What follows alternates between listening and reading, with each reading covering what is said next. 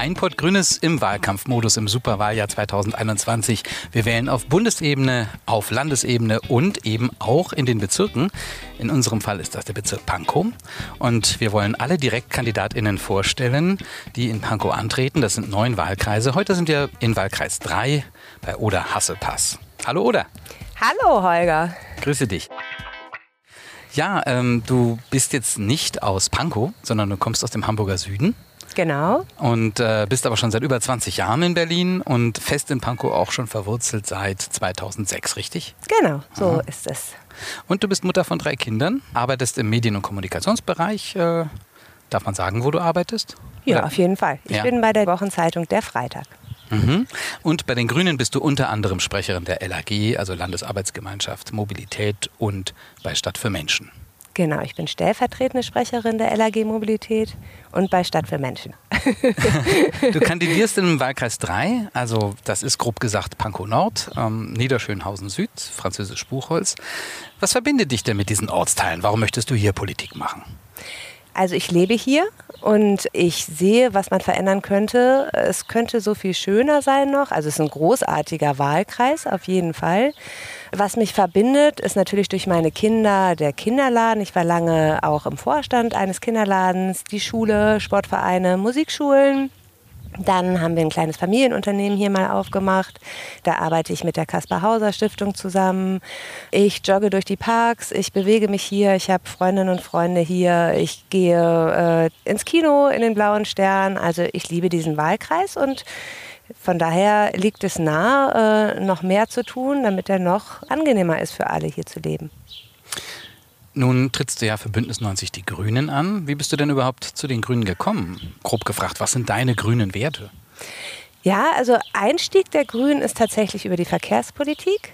Ich habe ja Ökonomie studiert und dann irgendwann habe ich gedacht, ja, Maja Göpel und Naomi Klein und Christoph Butterwege und so weiter, das ist alles total richtig und das ist gut, aber ich will jetzt einfach nicht mehr weiterlesen, weil es gibt genug Wissen. Es ist alles da. Ich will machen. Ich will was bewegen und meine grünen Werte sind, ja, also ich glaube, es gibt nur zwei Arten Politik zu machen. Die eine ist grüne linke Politik und die andere ist linke grüne Politik. Und da bin ich bei den Grünen genau richtig. Und von daher möchte ich hier aktiv sein.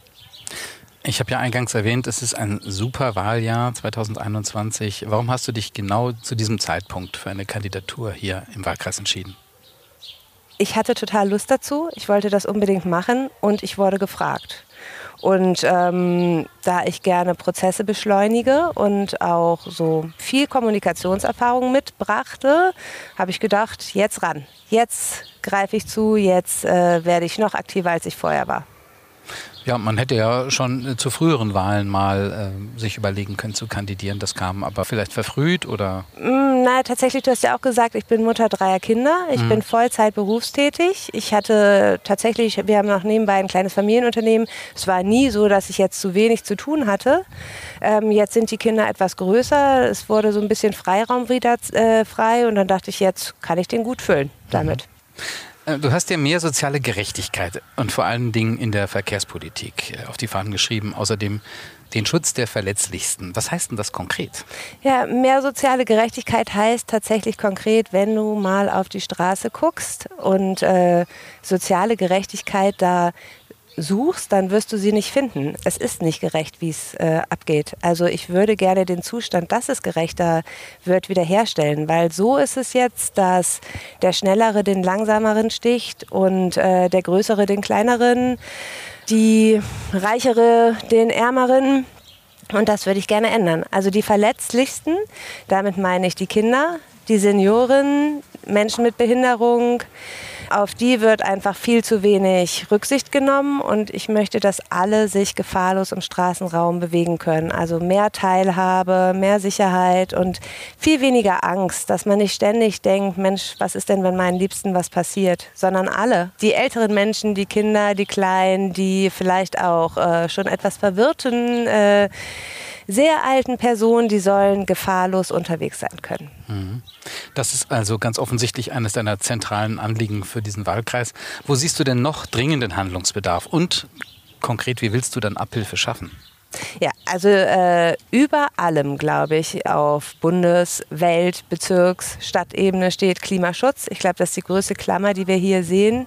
Konkret neben den Verkehrsthemen, die hier für den äh, Wahlkreis besonders wichtig sind, weil wir ja sehr unter dem Durchgangsverkehr leiden, gerade in der Grabeallee, der Dämmerowstraße, der Dietzgenstraße, sind Schulplätze ein großes Thema, also gerade die weiterführenden Schulen. Ich sehe mit Schrecken, wie die Fünft- und Sechstklässler akribisch ihre Noten zusammenzählen, ihre Notenstritte ausrechnen, um zu wissen, ob sie hier im Bezirk überhaupt noch einen Platz an der weiterführenden Schule bekommen. Das ist so, wie wir es überhaupt nicht wollen. Also wir wollen ja, dass sie alle fröhlich äh, lernen können, gefördert und gefordert werden mit ihren Freundinnen zusammen im Bezirk. Genau, das ist ein Thema. Ein weiteres ist bezahlbarer Wohnraum. Hier ist insbesondere, wenn man sich verändert. Also wenn man eine Familie gründet, wenn man mit jemandem zusammenziehen will, wenn man sich trennt, wenn man seine Eltern vielleicht mit äh, ins Haus holen will oder in die Wohnung, dann ist es total schwierig, eine Wohnung zu finden äh, überhaupt. Und Personen, die vielleicht sich auch verkleinern wollen, machen das nicht, weil sie, wenn sie umziehen würden, ja auch äh, sogar mehr dafür bezahlen würden für eine kleinere Wohnung. Und ich glaube, da muss man einfach ganz klar was tun, weil sonst haben wir hier bald einen Bezirk, der wirklich nur sehr einkommensstarke Bewohnerinnen und Bewohner hat und das ist überhaupt nicht in unserem Sinne. Also es soll heterogen und es soll ähm, mit viel Vielfalt sein und da müssen wir was tun. Und dann natürlich ist mir auch wichtig, dass die Verwaltung funktioniert. Ich glaube, hier müssen wir viel in die Digitalisierung, dass so Anliegen ganz einfach äh, umgesetzt werden können online. Und dann braucht es so kleine Servicebüros, damit die äh, Menschen unterstützt werden und nicht blockiert werden in ihren Anliegen. Also quasi auch digitale Infrastrukturen schaffen, um, ich nenne es jetzt mal, Bürger in der Nähe zu schaffen. Ja. Ähm, Wege zu verkürzen, viel mehr online machbar zu machen. Genau, die Sachen, die online machbar sind, schon mal auf online verlegen und dann mehr Zeit zu haben vor Ort, vielleicht für Beratungstermine, Unterstützung. Ja, äh, wir sprachen ein bisschen schon über deine politischen äh, Überzeugungen. Wie sieht für dich denn gute Politik aus? Ich meine jetzt auch den Politikstil für deinen Wahlkreis. Drei für Pankow und für Berlin. Also, mein Anliegen ist ja, dass wir hier alle, ganz egal welcher Herkunft, welcher Alters, äh, welches Geschlechts, welches Einkommens gut zusammenleben können. Mein Anliegen ist auch, dass man tatsächlich viele Bedürfnisse direkt mit den Bürgerinnen und Bürgern bespricht, ähm, dass man mit ihnen redet, mit ihnen kommuniziert.